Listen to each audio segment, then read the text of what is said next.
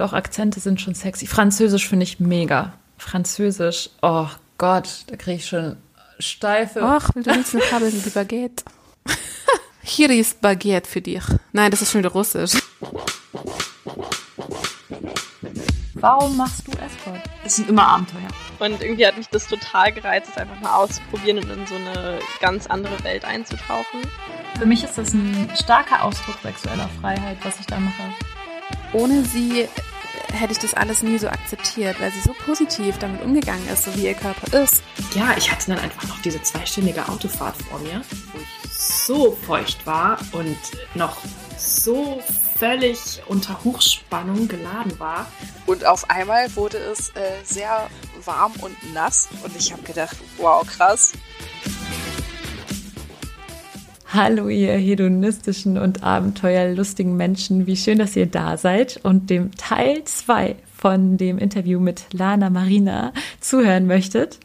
Lana Marina ist ein unheimlich speziell interessantes Mädchen, vielseitig, ähm, eigentlich mehr so das schüchterne Mädchen, was dann aber richtig interessant sexuell auspackt plötzlich, ähm, total den speziellen Look hat. Ähm, sie hat äh, japanische und italienische Wurzeln und ähm, ja, kann viele interessante Sachen erzählen. Deswegen freue ich mich, dass sie hier ist. Hallo, Lana Marina.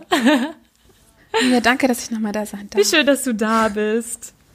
Also erstmal möchte ich gerne das wissen mit diesem Ballbusting. Also das habe ich noch nie in meinem Leben gemacht und auch echt noch nie in meinem Leben gehört. Das macht voll Spaß. Jetzt musst du mir da was von erzählen. Was ist das? Eier treten.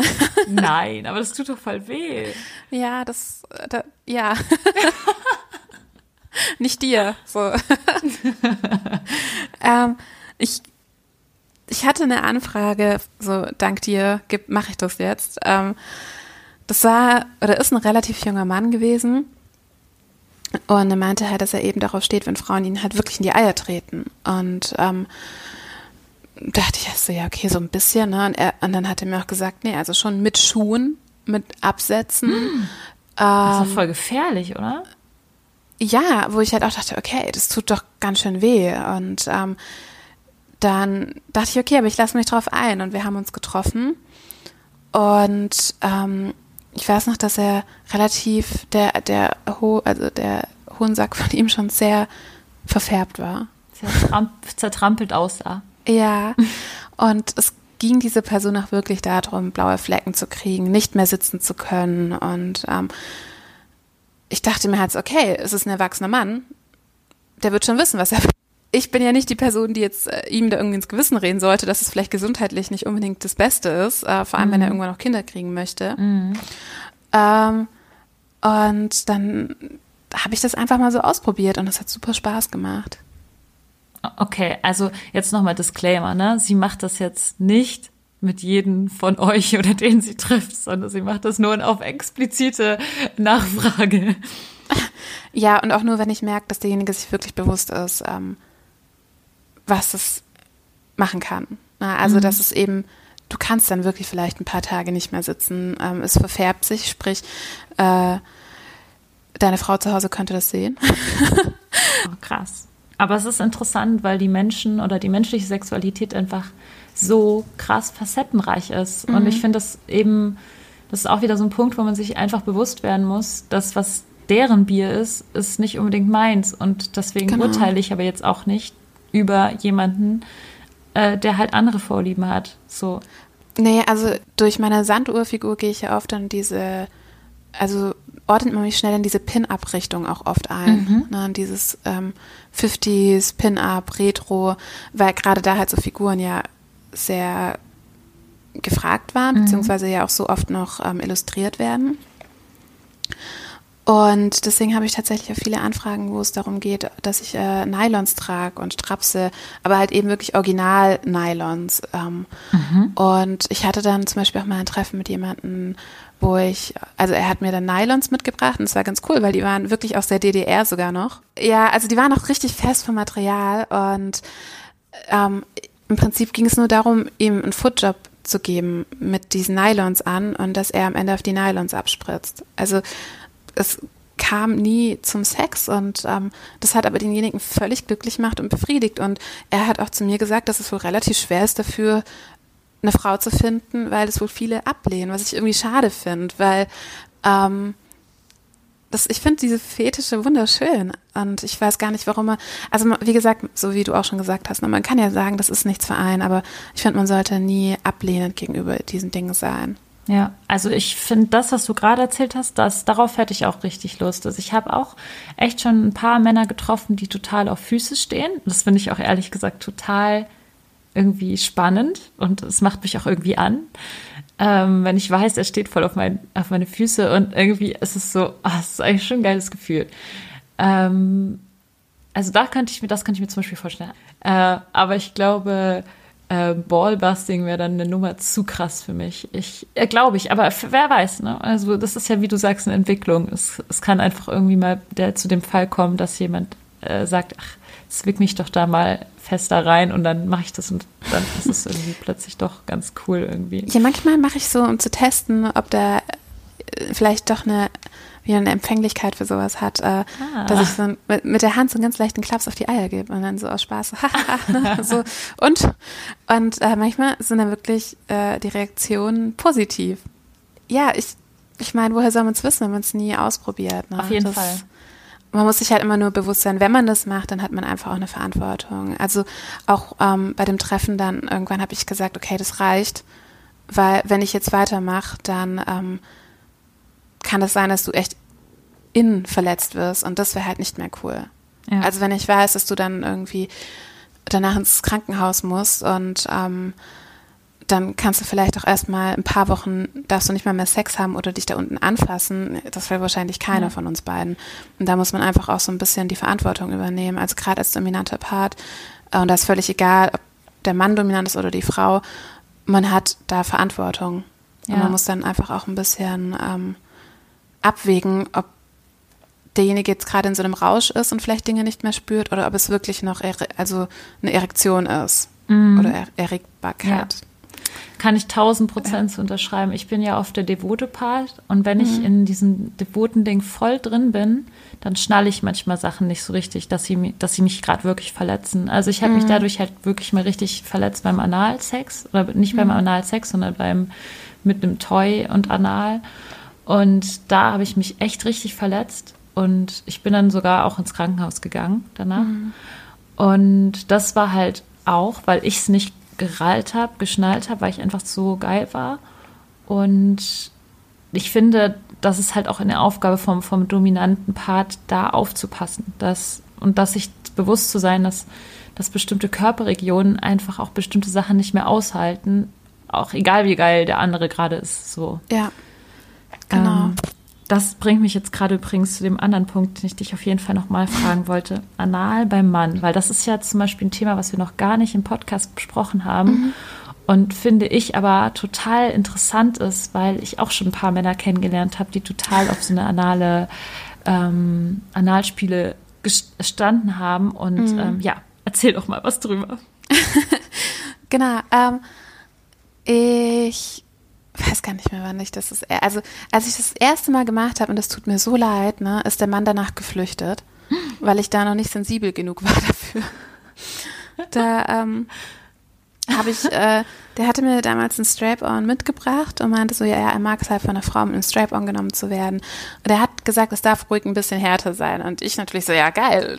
Und habe dann natürlich trotz dessen und das muss man immer machen, ist so ein bisschen vordehnen. Das ist ganz, ganz wichtig. Sei es mit den Fingern äh, oder mit einem Analplug.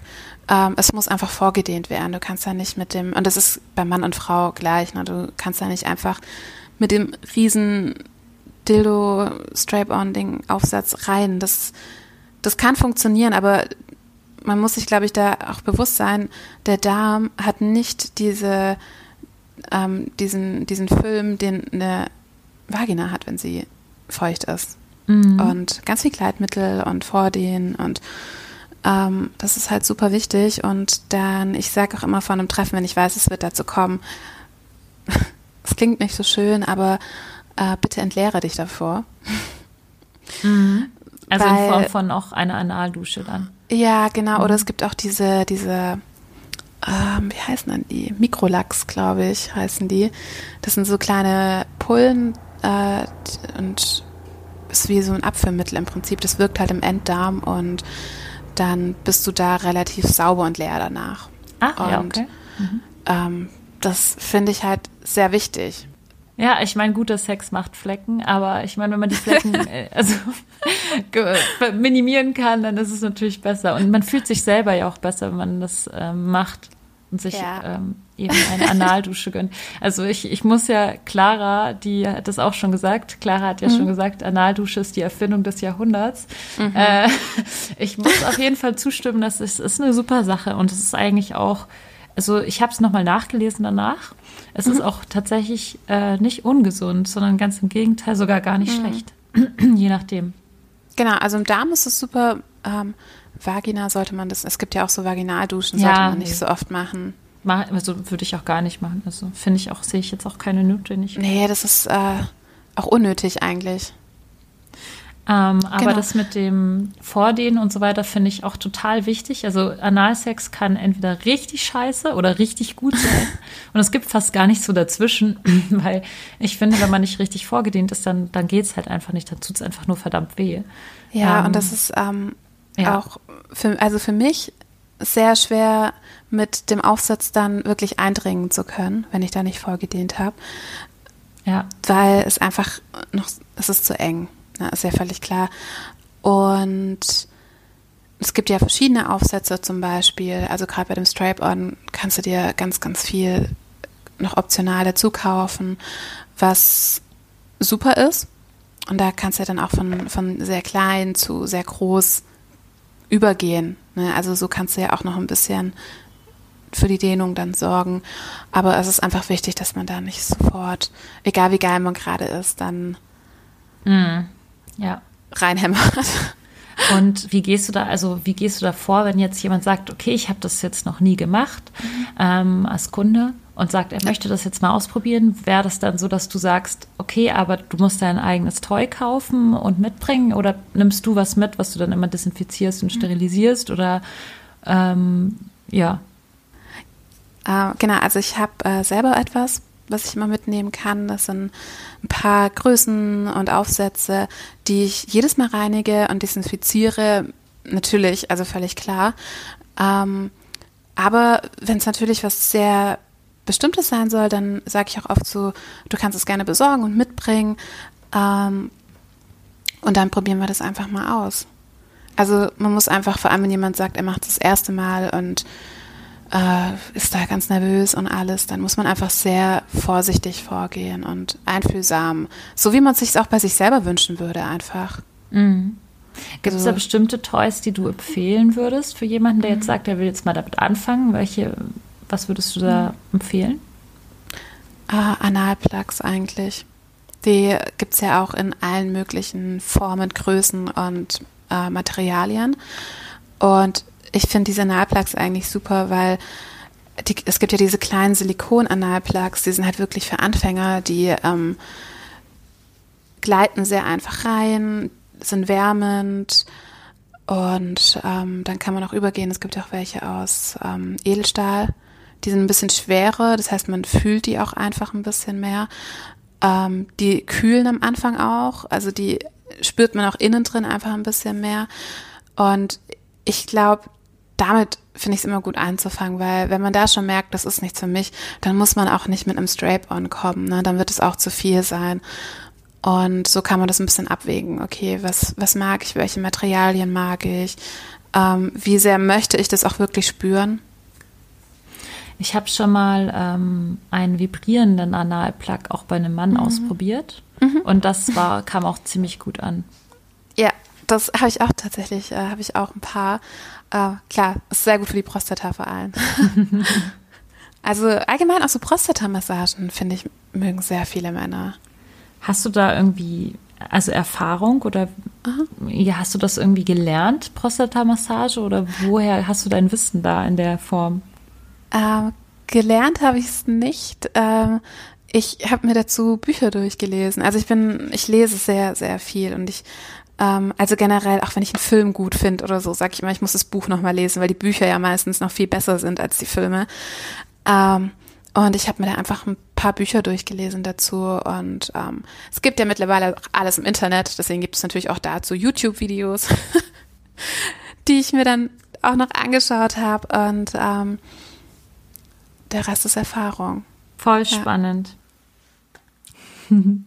ähm, ich glaube, was ich beim letzten Mal eben gar nicht so richtig betont habe, war eben, dass du diesen speziellen Look hast, auch dass du sogar teilweise äh, japanische Wurzeln hast ähm, und wie das eigentlich alles so ähm, angekommen ist in der Escort-Welt. Äh, ja, ähm, am Anfang habe ich das gar nicht erzählt, muss ich ehrlich sein. Am, ganz am Anfang, ähm, weil ich davor privat schlechte Erfahrungen gemacht habe. Also gerade wenn man den asiatischen Teil erwähnt, dass es dann ganz oft irgendwie heißt, äh, da isst man ja Hunde und sowas. Ne? Also es ist so typisch. Oder hast du dann schon mal einen Hund gegessen und so. Und ähm, ich habe dann tatsächlich am Anfang gar nichts davon erwähnt. Und ähm, habe so getan, als würde diese Seite gar nicht existieren. Ich weiß noch, ich habe sogar einmal äh, irgendwie geschrieben, so, ja, jetzt fahre ich das erste Mal nach Japan, ich freue mich voll, was soll ich denn da alles machen? So. das war, da habe ich einen eigenen Thread in einem Forum gemacht, weil ich dachte, dann kommt es so, als hätte ich wirklich gar nichts damit zu tun, was eigentlich total bescheuert war. Ne? So. Krass, ja. Weil ich einfach nicht wollte, dass man das weiß und dann ähm, jetzt mittlerweile kann ich aber damit umgehen und ähm, ja, weil was dann immer zu hören bekommst, so, du siehst aber gar nicht so aus, dann denkst du dir irgendwann so, ja, äh, toll. Ist aber so. ja, ich weiß, aber das äh, Italienisch ist schon sehr, sehr dominant auch. Ja. Okay. Also ich sehe aus wie mein italienischer Opa so ein bisschen. du hast halt einen sehr, sehr interessanten Look. An den Augen sieht man es ein bisschen. Aber ähm, du hattest mir erzählt, dass, also letztes Mal hast du ja auch erzählt, dass du bei einer Agentur warst, ganz am Anfang, bevor du Independent wurdest. Und dann hast du mir aber noch erzählt, das hast du nämlich nicht im Podcast erzählt, aber davor mal, deswegen weiß ich das, dass ein paar Agenturen gesagt haben, nee, irgendwie dein Look ist mir zu speziell. Magst du irgendwas darüber erzählen? Genau, ja, total gern, einfach weil ich das ähm, auch schon mit ein paar Freunden mal dann drüber geredet habe und da auch die Meinungen völlig unterschiedlich sind.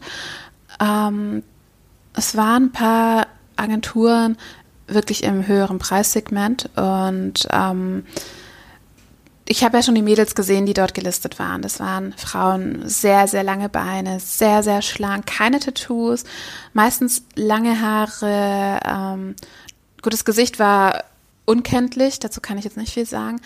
Ähm, aber es war trotzdem so ein, ein, bestimmtes Bild von einem Typ Frau, ähm, dem ja, würde ich mal sagen, so 90 Prozent der Frauen einfach nicht entsprechen. Ne? Ja, es ist manchmal kommt es einem echt verrückt vor, wie viele schöne Frauen auf einer auf einer Seite sind. So, also ich meine, die sind da halt alle, aber es kommt einem so surreal vor als Betrachter, wenn man natürlich der, der normale, übliche Durchschnitt das ist natürlich nicht, aber. Das stimmt, das stimmt.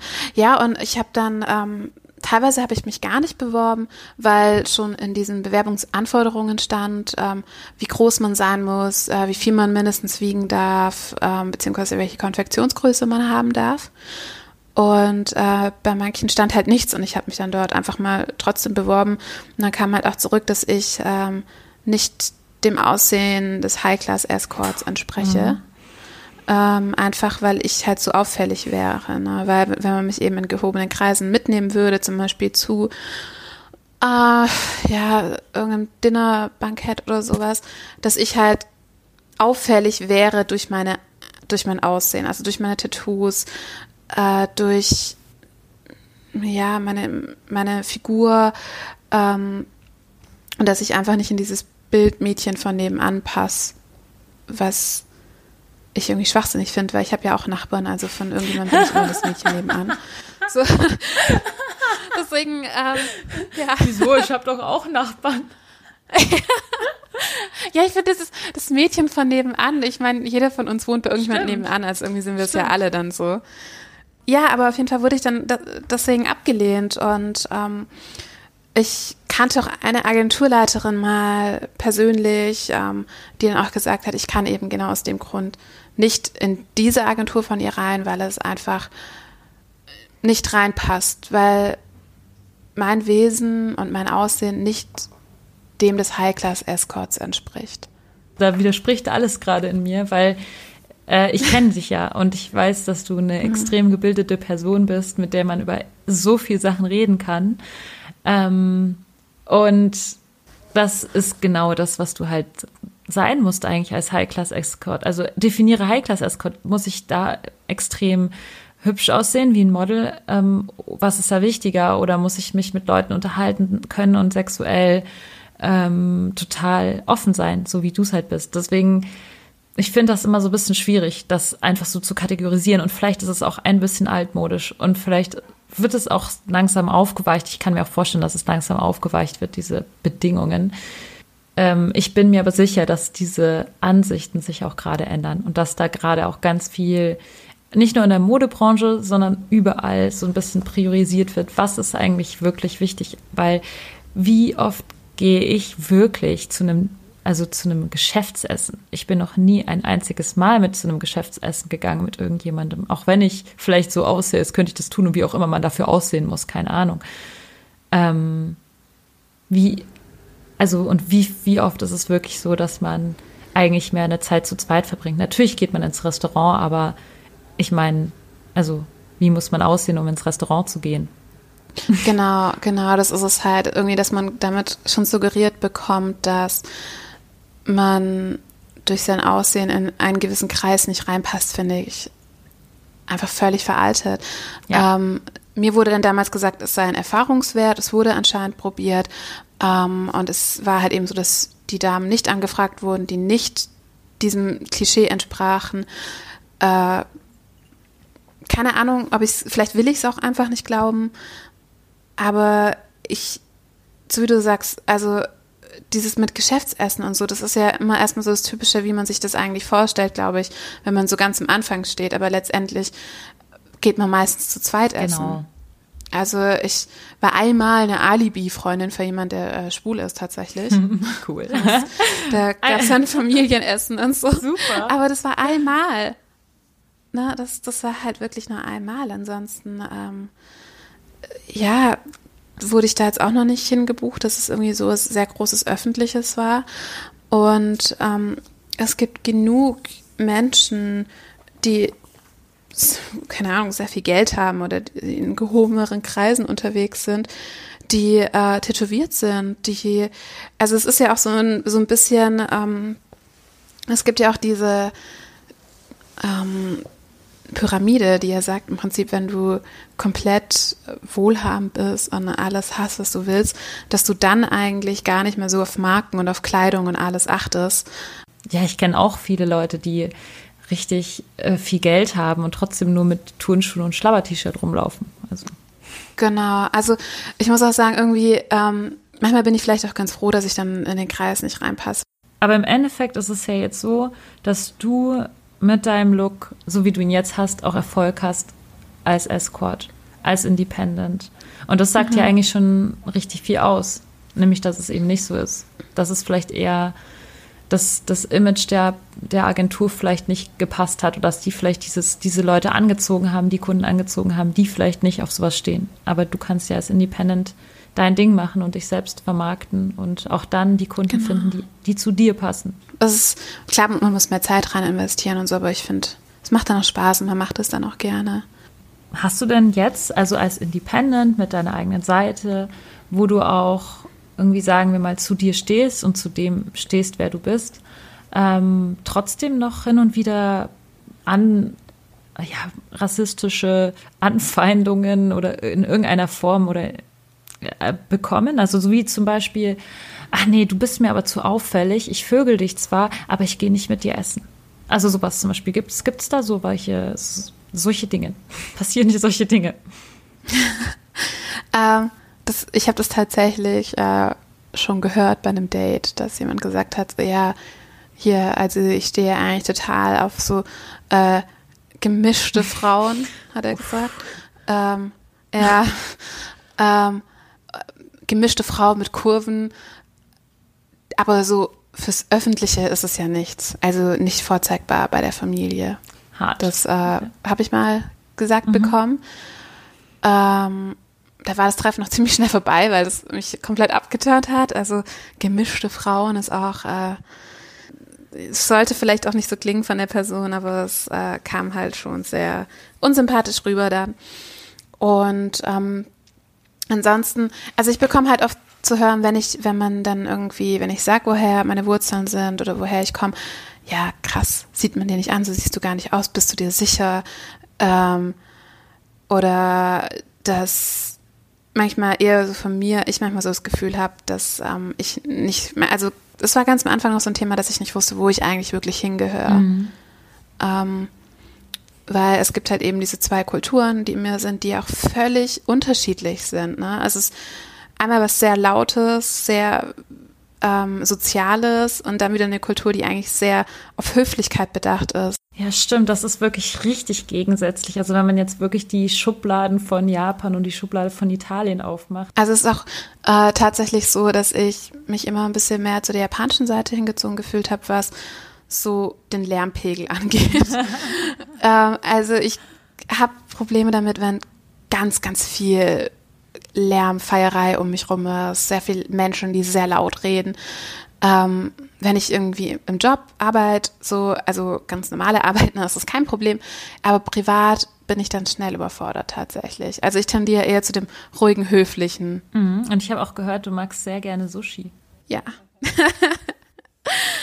ja, wir essen doch alle Sushi und nur Fisch und rohen Fisch vor allem. Kein Hund.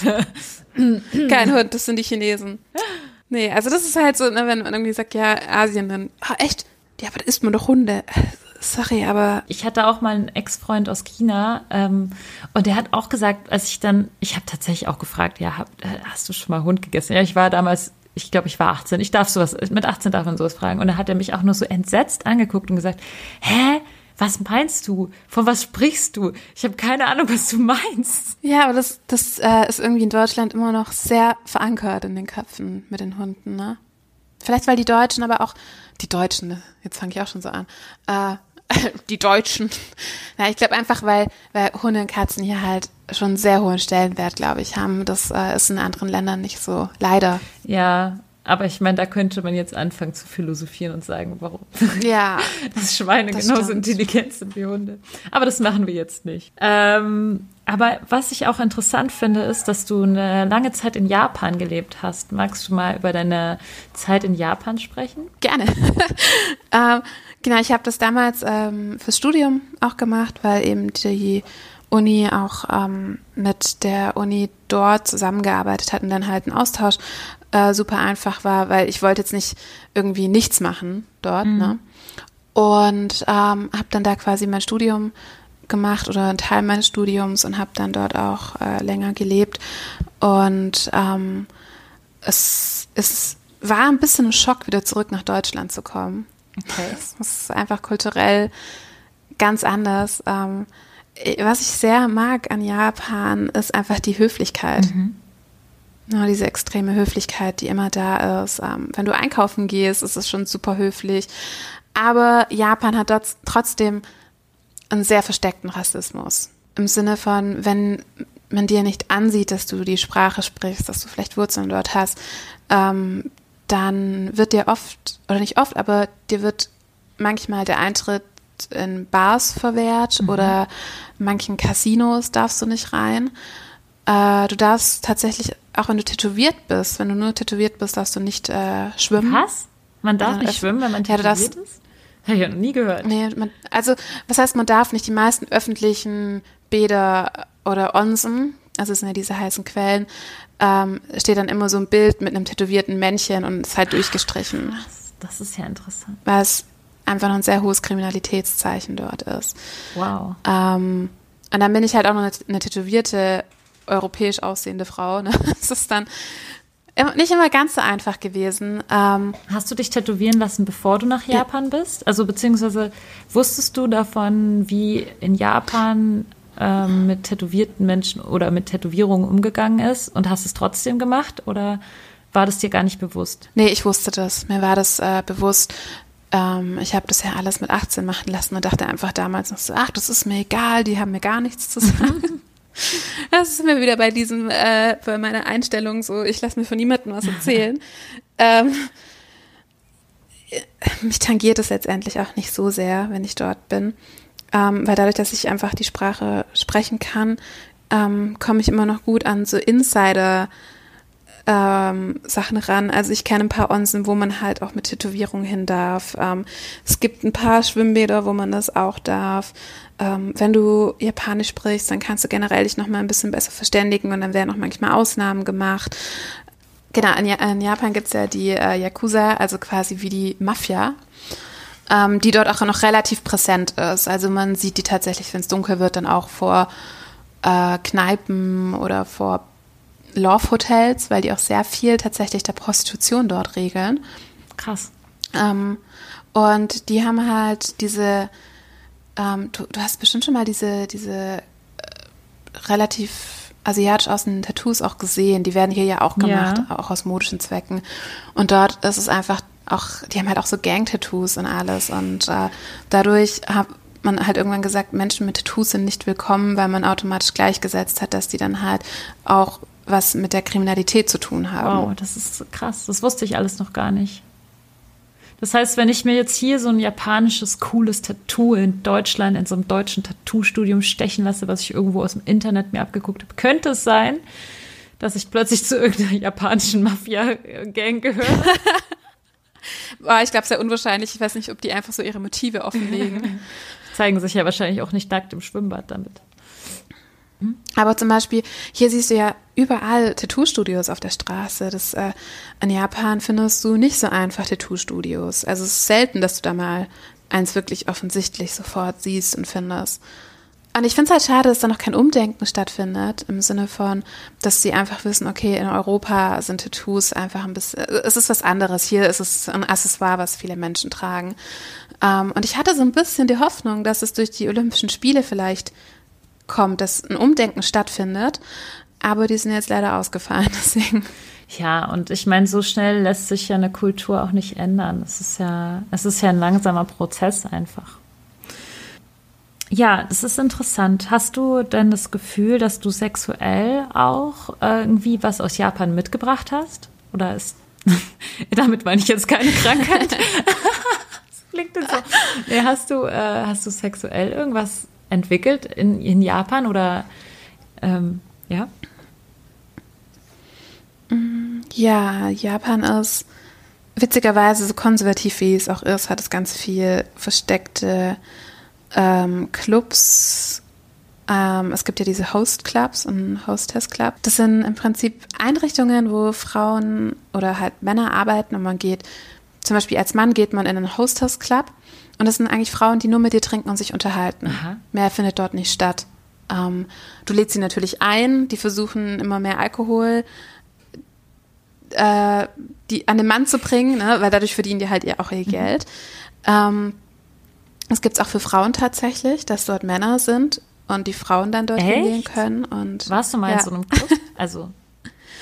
nee, ähm, ich war dort noch nicht. Ich wollte es immer mal machen und eine Freundin von mir war dann dort und äh, wurde nicht so aufgenommen und deswegen habe ich das dann gelassen. Okay. Weil äh, A, sind die Männer, die dort arbeiten, einfach gar nicht mein Typ. die immer sehr, sehr, die sind immer sehr heftig gestylt. und äh, es ist auch echt teuer. Es ist super teuer einfach. Also da kostet dann irgendwie mal so ein Abend dich halt auch ein paar hundert Euro. Wow. Und du hast nur getrunken mit der Person. Dann gibt's ähm, Kuschelcafés, da kannst du hin, wenn du kuscheln möchtest. Ähm, da zahlst du dann, glaube ich, sogar nach, also irgendwie so fünf Minuten Kopf auflegen und sowas, also Kopf auf den Schoß wow, okay. auflegen. Und äh, was ich aber dort das erste Mal gemacht habe, ich war in einem Swingerclub mit einer Freundin, die hat mich da mitgenommen dann. In Japan. Es war super. Und da waren dann ganz normale Menschen sozusagen, die nicht professionelle Menschen. Genau, genau. Also das ähm, war in, in ähm, Shinjuku. Mhm.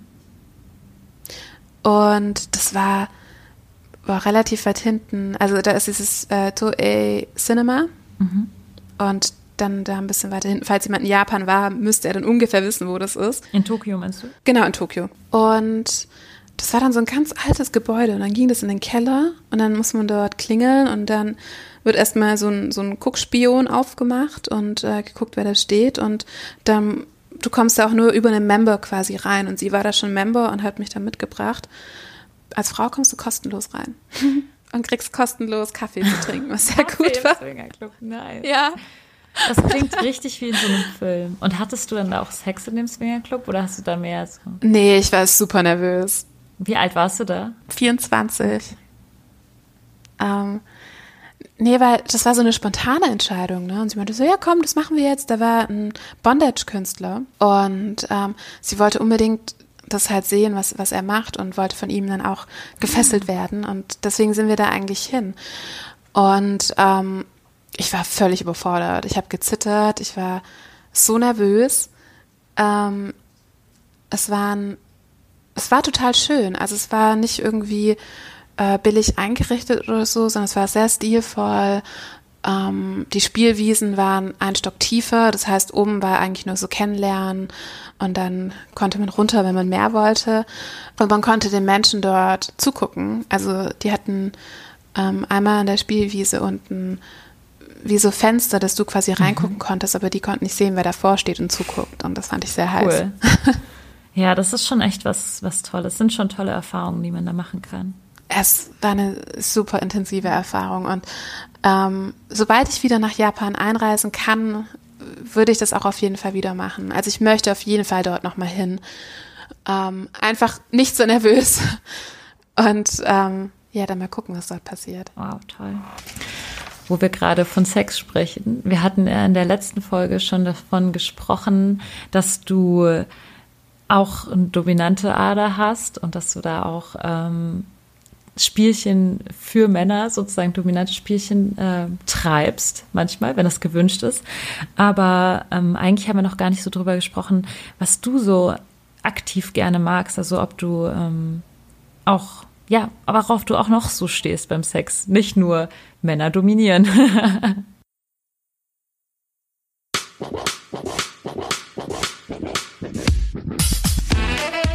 Und ihr kennt es ja schon von letzter Woche. Natürlich wird es auch dieses Mal wieder einen kleinen Cliffhanger am Ende geben und ihr könnt euch auf die Antwort dann nächste Woche freuen. Und ich kann euch jetzt schon verraten, die dritte und letzte Folge mit Lana Marina hat mir auf jeden Fall die meisten Schweißperlen auf die Stirn getrieben. Es wurde ziemlich heiß.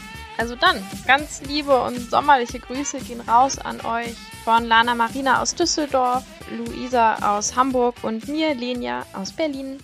Küsse!